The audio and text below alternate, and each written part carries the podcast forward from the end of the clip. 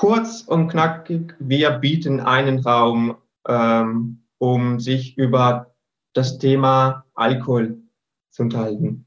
Wir sind entweder in der Innenstadt oder in der Bahn dann unterwegs, meistens am Wochenende. Wir haben so einen Bus und ein Glücksrad und wir stellen uns sehr schön hin mit Liegestühlen und so.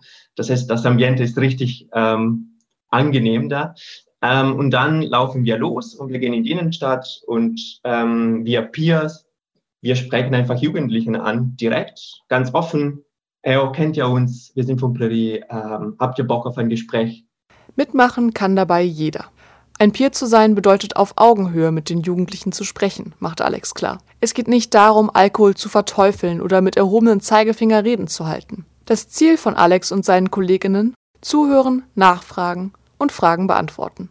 Ich glaube, dabei ist es eine offene und wertschätzende Haltung sehr wichtig, weil also das Projekt steht weder für noch gegen Alkohol und das ist sehr wichtig, auch für uns Peers oder genau äh, das zu wissen, weil wir, wir begegnen den Jugendlichen einfach sehr offen und ähm, wir hören einfach zu, was sie zu erzählen haben.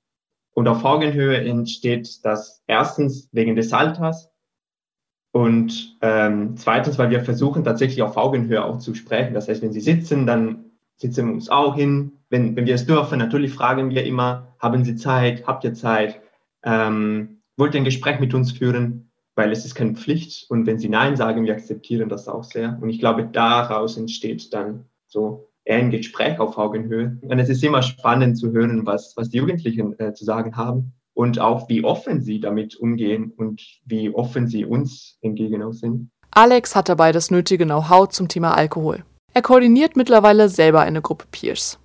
Dass zu viel Trinken Suchtpotenzial birgt und ungesund ist, ist vielen bewusst. Wie viel Alkohol okay ist und wann die Grenze überschritten wird, oft weniger. Ja, also ähm, die WHO ähm, sagt, dass es zum Beispiel zwei Tage pro Woche sollten alkoholfrei sein. Ähm, oder zum Beispiel, es gibt so eine tägliche Menge, ähm, die ähm, zu sich nehmen kann, nicht darf, sondern kann, es sind 12, 12 Gramm für Frauen Alkohol und das entspricht so ein kleines Glas Wein zum Beispiel und 24 Gramm Alkohol dann für Männer und das sind dann zwei Gläser. Oder auch eine Halbliter Flasche Bier, für Männer hier das 1,5-fache.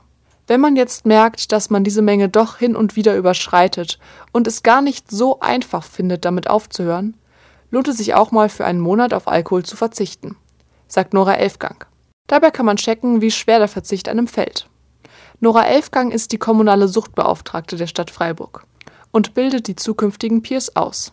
Also unsere Ausbildung umfasst verschiedene Themen, Gesprächsführung, Suchtentstehung, ähm, wie ist so ein Suchtverlauf? Ab wann spreche ich von einer Abhängigkeit? Da guckt man sich genau die Phasen zum Beispiel an. Man reflektiert aber auch stark selbst. Wie ist eigentlich mein eigener Alkoholkonsum? Wie ist es im Umfeld und so weiter? Ist auch sehr wichtig, weil darauf wird man meistens auch irgendwann mal angesprochen, wenn man draußen auf der Straße unterwegs ist.